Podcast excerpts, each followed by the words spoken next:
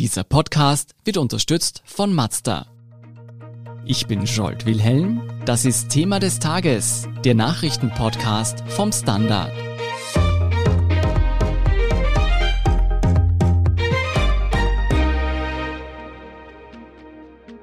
Die gute Nachricht. Die Tage des Katastrophenjahres 2020 sind gezählt.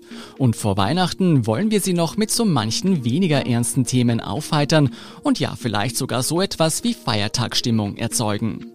Deshalb sehen wir uns in den kommenden Wochen in der Unterhaltungswelt um und hören uns an, was es Neues und Feines in Sachen Videospiele, Literatur, Filme und Serien gibt.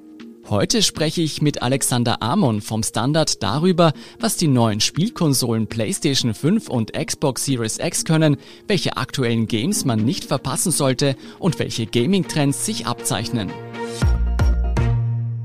Alex, ich habe nachgeschaut, weltweit spielen bereits mehr als 2,5 Milliarden Menschen Videospiele, sei es auf Smartphones, am PC oder auf Konsolen. Jedes Jahr werden schon über 150 Milliarden Dollar damit umgesetzt, mehr als Kinofilme und Musikverkäufe zusammen.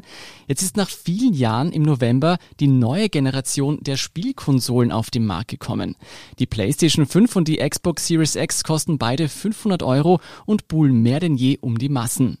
Bevor wir ins Eingemachte gehen, wieso sieht die eine aus wie ein klobiges Raumschiff und die andere wie ein perforierter Schuhkarton? Das sind sehr anschauliche Vergleiche, die du da ziehst. ähm, ich muss da leider recht geben. Vom Design sind sie sehr unterschiedlich und sehr extravagant. Speziell die PS5 ist mit 39 Zentimetern eine sehr hohe Konsole, äh, wenn man sie neben den TV stellt. Es waren sehr bewusste Entscheidungen von den Herstellern, auch wegen der Lüftung. Das war ja ein großes Problem in der letzten Generation dass die Konsolen sehr heiß wurden und sehr laut und das haben sie jetzt auch mit diesen Designs eigentlich sehr gut lösen können. Und die Xbox sieht halt jetzt aus wie ein kleiner PC. PS5 hat meine Frau gemeint, gibt es die auch in klein. Ähm, die ist leider wirklich sehr auffällig. Aber da sieht man auch die Denke von Sony, die diesen Generationenwechsel wirklich zelebrieren. Also die wollen halt, dass du hinschaust auf die neue Konsole, das User Interface ist neu, der Controller ist neu. Du merkst einfach beim Hochfahren, du bist jetzt in einer neuen Generation. Und die Xbox macht den Übergang viel eleganter, sozusagen wenig Unterschiede. Also das User Interface ist dasselbe. Das haben sie erst vor kurzem auf der Xbox One geändert. Das heißt, da bleibt alles beim Gleichen. Es ist alles nur ein bisschen schneller und ein bisschen hübscher. Der Controller ist quasi dasselbe.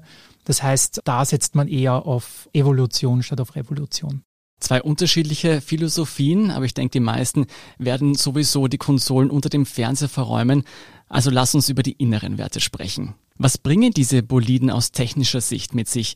Worauf dürfen sich Spieler freuen? Also unter dem TV bin ich gespannt, da musst du ein sehr großes Kästchen haben, also weil die Xbox ist ein Kasten quasi und die PS5 ist sehr groß, also ich bekomme sie nicht unter, leider. Technisch schenken sie sich nichts, also am Papier hat die Xbox mehr an Power. Am Ende des Tages basieren sie auf denselben Prozessoren und schaffen gemeinsam eine 4K bis 8K Auflösung beziehungsweise eines der großen Sachen ist jetzt auch die Bilder pro Sekunde, die dargestellt werden können. Das geht bis 120 rauf. Äh, in der aktuellen Generation waren wir meistens auf 30. Also da ist schon viel möglich, dass das Spielgefühl flüssiger wird. Und was ein großer Lebenszeitspender ist, sind die verbauten SSDs. Das heißt, du hast spürbar kürzere Ladezeiten, was einfach ein Genuss ist und einen eigentlich nicht mehr zurückgehen lässt. Ich habe auch viel gelesen über dieses Raytracing. Was bringt denn das? Also Raytracing gibt es seit zwei Jahren, wird das unterstützt auf PC. Das ist einfach eine sehr realistische Darstellung von Licht- und Schattenspielen, Spiegelungen. Das sieht man zum Beispiel aktuell im PlayStation 5 Spiel Spider-Man Miles Morales sehr schön oder beim Ubisoft Spiel Watch Dogs Legion. Da wird schon sehr viel damit gespielt, wirkt gerade bei Nacht einfach sehr eindrucksvoll. Auch vielfach herausgehoben wird der neue Auflösungsstandard 4K. Profitiere ich denn von der stärkeren Hardware auch, wenn ich keinen 4K-Fernseher habe? Grundsätzlich ist das zu bejahen. Diese mehr Frames zum Beispiel pro Sekunde, die habe ich auch bei älteren Fernsehern. Also ich kann jetzt Spiele zum Beispiel in 60 Bildern statt in 30 Bildern spielen. Auch die schnelleren Festplatten funktionieren natürlich auch bei älteren Fernsehern. Aber ich glaube, das wird dann schon eine gute Synergie werden mit dem passenden Fernseher. Sag mal, du hast jetzt erwähnt, beide Konsolen schaffen diesen grafischen Sprung nach vorne. Wo liegen denn die Unterschiede? Wieso sollte man sich für das eine oder das andere System entscheiden? Also Sony und Microsoft fahren dieses Jahr wirklich eine komplett andere Strategie. Sony setzt weiterhin auf Exklusivtitel, auf ihre etablierte Fanbase. Sie haben die letzte Generation einfach eindeutig gewonnen. Microsoft promotet eigentlich in den letzten Jahren vielmehr den Game Pass, der umgangssprachlich das Netflix der Games bezeichnet wird. Das heißt, ich zahle 12 Euro im Monat für ein Abo und bekomme damit mehrere hundert Spiele in einem Abo-Service quasi frei Haus. Die kann ich mir dann runterladen und dann spielen. Das ist natürlich ein ganz anderer Ansatz, auch weil Microsoft gar nicht so auf die Xbox Hardware fokussiert ist, weil ich kann ganz viele Spiele zum Beispiel auch am PC spielen mit diesem Game Pass. Also ich brauche die Xbox gar nicht. Zum Beispiel ein Flight Simulator, der kürzlich erschienen ist, bekomme ich sogar früher am PC. Mhm. Auch der Xbox-Chef hat schon gemeint, dass ein Streaming-Stick, den ich dann im Fernseher stecke und den Xbox-Controller connecte, dass das dann praktisch die Zukunft ist. Ja, also mhm. gelöst von dieser Xbox, von dieser Hardware. Das macht ja Google aktuell schon mit Stadia. Und das funktioniert. Also eine gute Internetleitung vorausgesetzt. Bei Streaming ist noch immer, glaube ich, in vielen Teilen auch in Österreich schwierig. Aber da geht's hin. Also das ist einfach diese Idee von Microsoft, wir setzen auf Game Pass. Und ich glaube, allein 15 Millionen User vom Game Pass wurden Mitte des Jahres kommuniziert. Das ist schon, ist schon eine Ansage. Ein sehr sichtbarer Unterschied zwischen den beiden Konsolen ist der neue PlayStation Controller. Von dem habe ich schon sehr viel Gutes gehört. Online wird da geradezu ein großer Hype drum gemacht. Was macht diesen Controller denn so gut? Der neue DualSense Controller hat wirklich überrascht und ist gefühlt so ein bisschen das stärkste Next-Gen-Gefühl, das man sich eigentlich momentan ins Wohnzimmer holen kann. Also man spürt den Unterschied tatsächlich. Da ist eine Technik verbaut, haptisches Feedback. Das heißt, du spürst den Controller sehr intensiv an verschiedenen Stellen.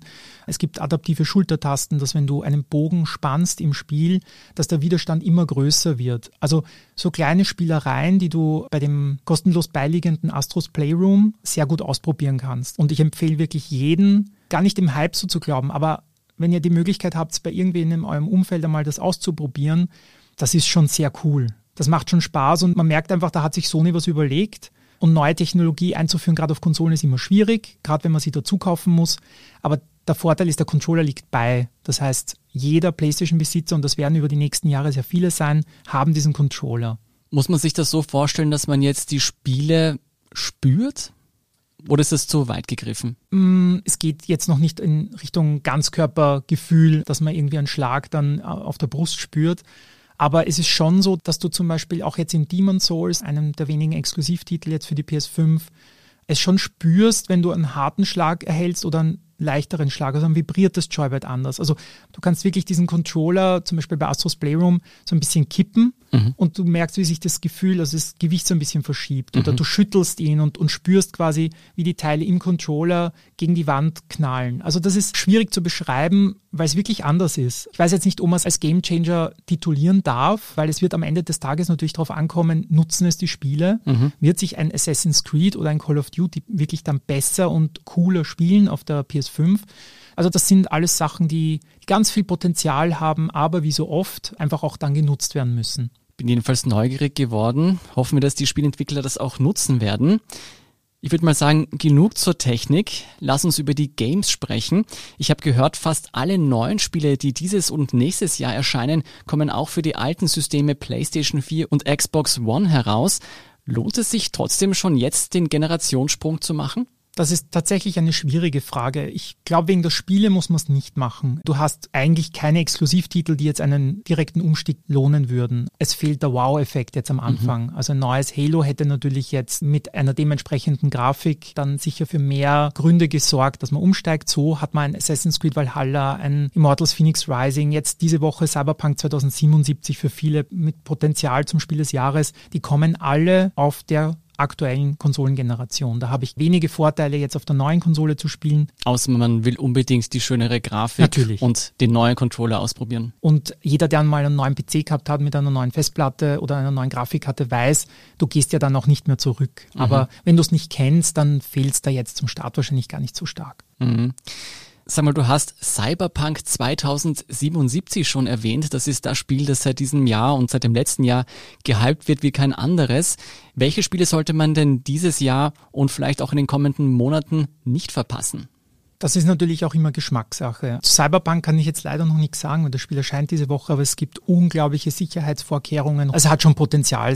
Sind die Witcher 3-Macher oder generell von der Witcher-Serie, die sehr erfolgreich war. Also das Spiel wird schon sehr gut werden und gerade wenn man sich für das Thema Cyberpunk interessiert oder Rollenspiel, dann wird das einfach ein Must-Have, denke ich. Eher eine düstere Geschichte oder fröhlich? Äh, nicht fröhlich.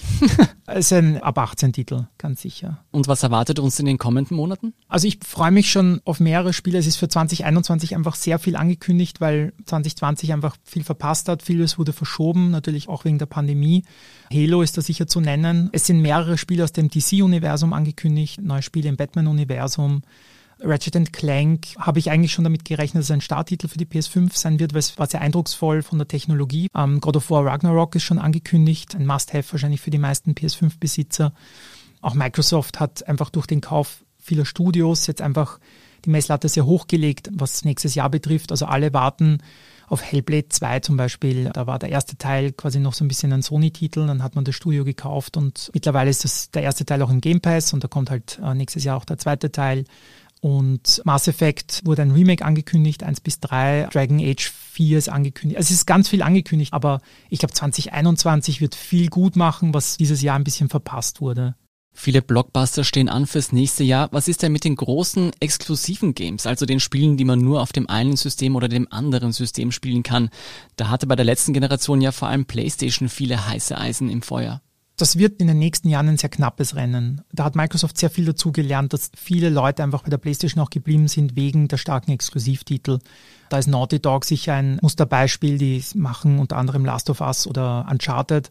Da bleiben viele bei der Brand, weil sie wissen, das nächste Spiel von diesem Entwickler kommt wieder für die PlayStation. Microsoft haben jetzt viele Studios gekauft, werden sehr darauf achten, dass sie viele Exklusivtitel haben, die man nur auf der Xbox bzw. dem PC spielen kann, aber nicht auf der PlayStation. Allein Bethesda ist da sicher ein starker Kauf gewesen dieses Jahr um, glaube 7,5 Milliarden Dollar. Also Cinemax, die Mutterfirma, wurde ja gekauft. Aber ich habe auch schon God of War erwähnt für die PlayStation Horizon. Uh, Forbidden West wird kommen, wahrscheinlich nächstes Jahr. Ich glaube, es wird auf beiden Plattformen sehr gute Exklusivtitel geben. Ich glaube aber nicht, dass wenn man jetzt nur eine Konsole hat, besonders traurig sein muss, weil wenn man nicht ein unendliches Zeitkontingent zur Verfügung hat, dann wird man genug auf einer Konsole zu spielen haben. Was ist denn mit meinen bestehenden PlayStation 4 und Xbox One Games? Kann ich die auf den neuen Konsolen weiterhin spielen? Abwärtskompatibilität war natürlich immer ein Thema beim Generationenwechsel und beide haben daraus gelernt. Ich würde sagen, Microsoft geht da als Sieger hervor in dieser Kategorie, weil sie bis zur ersten Xbox runter abwärtskompatibel sind und die ist 2002 erschienen. Das heißt, du hast 18 Jahre Spiele, Bibliothek kannst du jetzt auf dieser einen Xbox spielen. Das heißt, du musst nicht fünf Xboxen aufgebaut haben, sofern du noch physische Kopien zu Hause hast und eine Xbox mit Laufwerk hast. Also es ist ja auch immer, das gibt ja 50-50 jetzt neue Konsolen mit Laufwerk und ohne.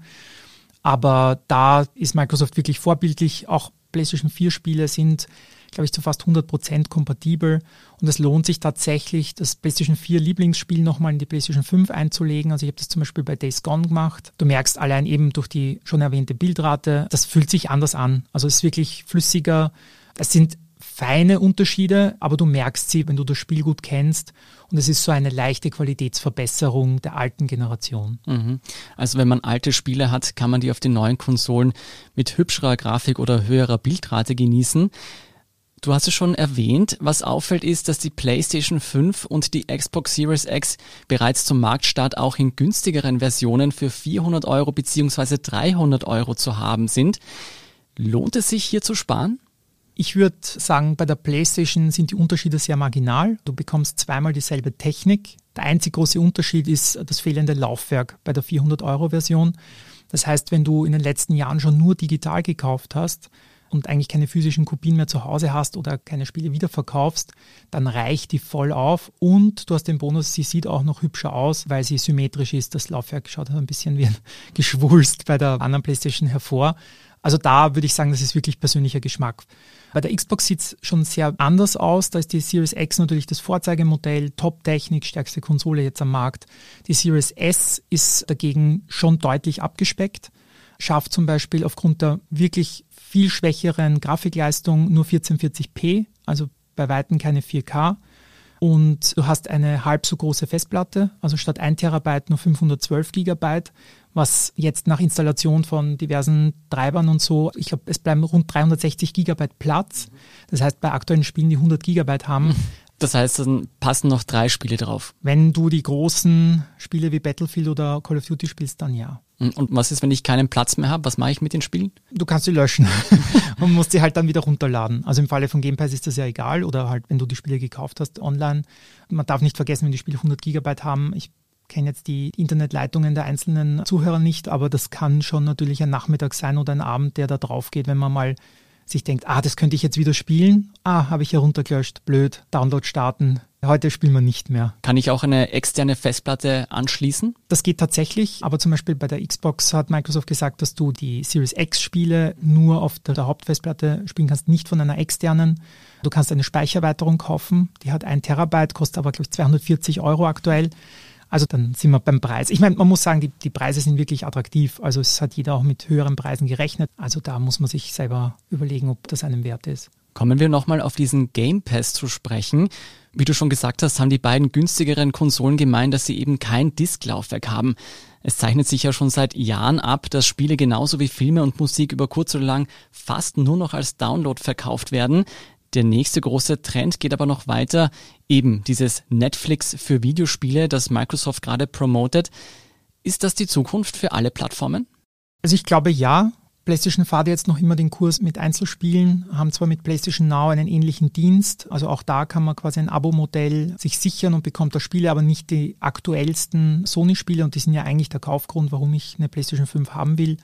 Ein Demon's Souls kostet zum Beispiel 80 Euro momentan im Handel. Das ist schon viel Geld. Da bekomme ich ein halbes Jahr Game Pass dafür.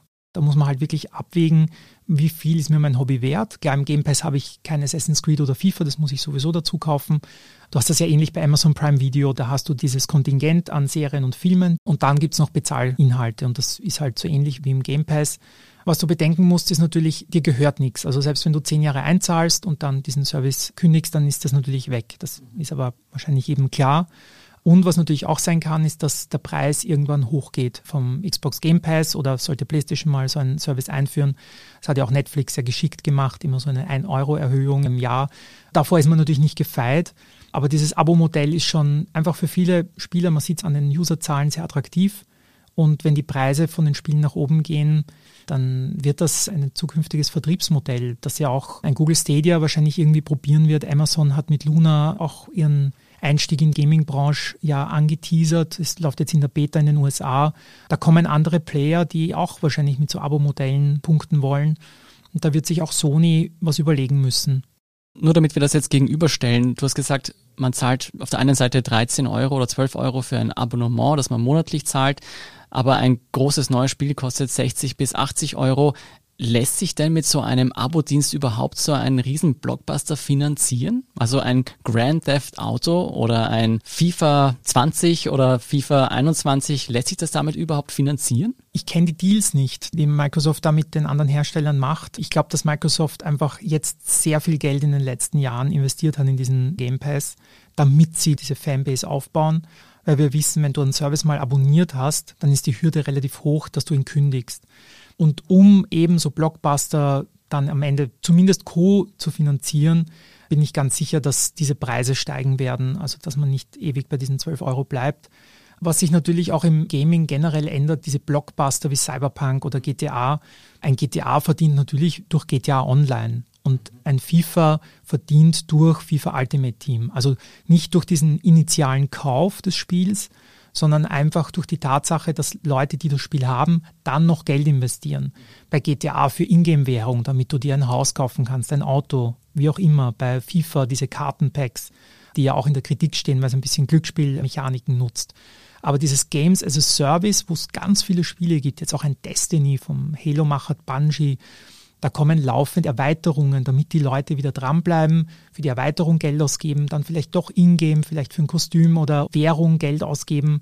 Und das funktioniert, weil Leute unendlich viel Zeit in Spiele stecken. Das heißt, diese initialen 70 Euro sind gar nicht mehr so dieser Faktor, sondern ich glaube, auf diese Spiele spekulieren die Hersteller, dass ein Spiel auf einmal einen Hype generiert, Leute haben es, weil sie es im Game Pass haben sowieso oder PlayStation Plus im Abo und dadurch auch gratis. Und dann spielen sie einfach unendlich viele Spiele und können dann im Spiel einfach Geld ausgeben. Ist jedenfalls aufregend, dass sich da was tut. Aber Alex, ich lasse dich nicht gehen, bevor du mir nicht die alles entscheidende Frage beantwortest, die sich noch alle unentschlossenen Spielefans gerade stellen. PlayStation 5 oder Xbox Series X, wofür würdest du dich diese Weihnachten entscheiden? Also es ist natürlich eine ganz schwierige Frage, die man gar nicht eindeutig beantworten kann. Jetzt aus dem Bauch heraus würde ich sagen, ich würde mir tatsächlich, sofern verfügbar, also beide Konsolen, also sowohl Xbox Series X als auch PlayStation 5 sind ja ganz schwer zu bekommen mittlerweile, werden für horrende Preise auf den diversen Online-Marktplätzen verscherbelt. Aber es sollen noch vor Weihnachten welche kommen. Ich würde mir wahrscheinlich jetzt die Xbox Series X kaufen, weil der Game Pass doch sehr attraktiv ist und ich glaube, da kommt nächstes Jahr richtig viel, dass ich mir praktisch für die 12 Euro dann zurückholen kann.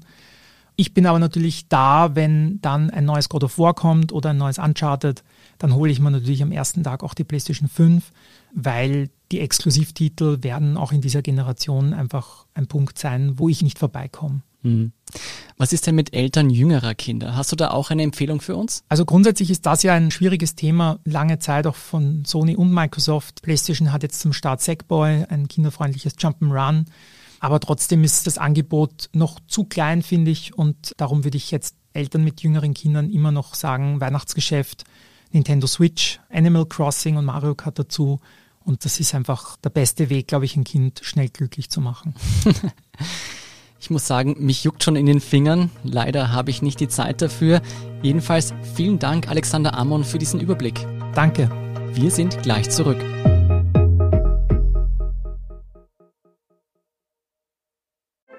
Als wir den Mazda MX30 entwickelt haben, hatten wir dafür auch ein Thema des Tages. Ihr Leben. Denn egal wie lang, kurz, stressig oder spontan Ihr Alltag auch ist, der neue Mazda MX30 bleibt an Ihrer Seite. Mit einer Reichweite, die Sie von der Vollzeit in die Freizeit bringt. Und Elektroenergie, die Sie antreibt. Egal wohin Sie fahren. Erleben Sie Fahrgefühl für ein bewegtes Leben. Mit dem neuen Mazda MX30. Rein elektrisch.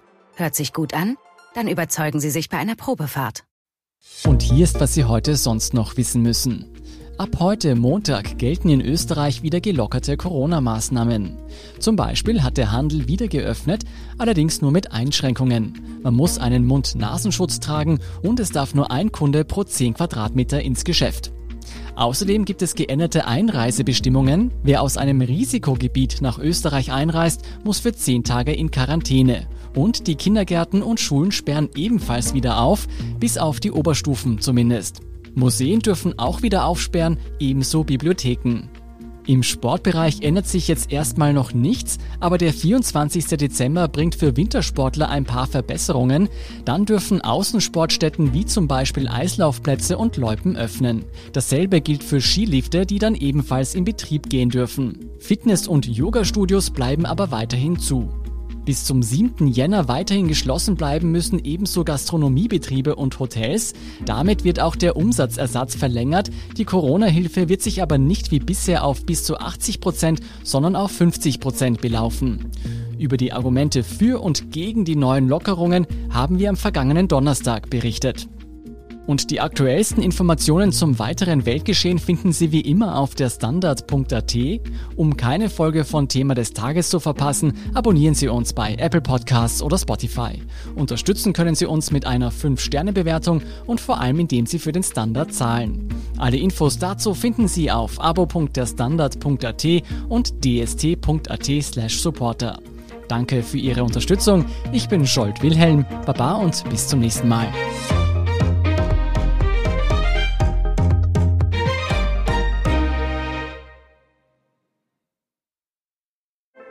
Als wir den Mazda MX30 entwickelt haben, hatten wir dafür auch ein Thema des Tages. Ihr Leben. Denn egal wie lang, kurz, stressig oder spontan Ihr Alltag auch ist, der neue Mazda MX30 bleibt an Ihrer Seite. Mit einer Reichweite, die Sie von der Vollzeit in die Freizeit bringt. Und Elektroenergie, die Sie antreibt. Egal wohin Sie fahren. Erleben Sie Fahrgefühl für ein bewegtes Leben. Mit dem neuen Mazda MX30. Rein elektrisch. Hört sich gut an? Dann überzeugen Sie sich bei einer Probefahrt.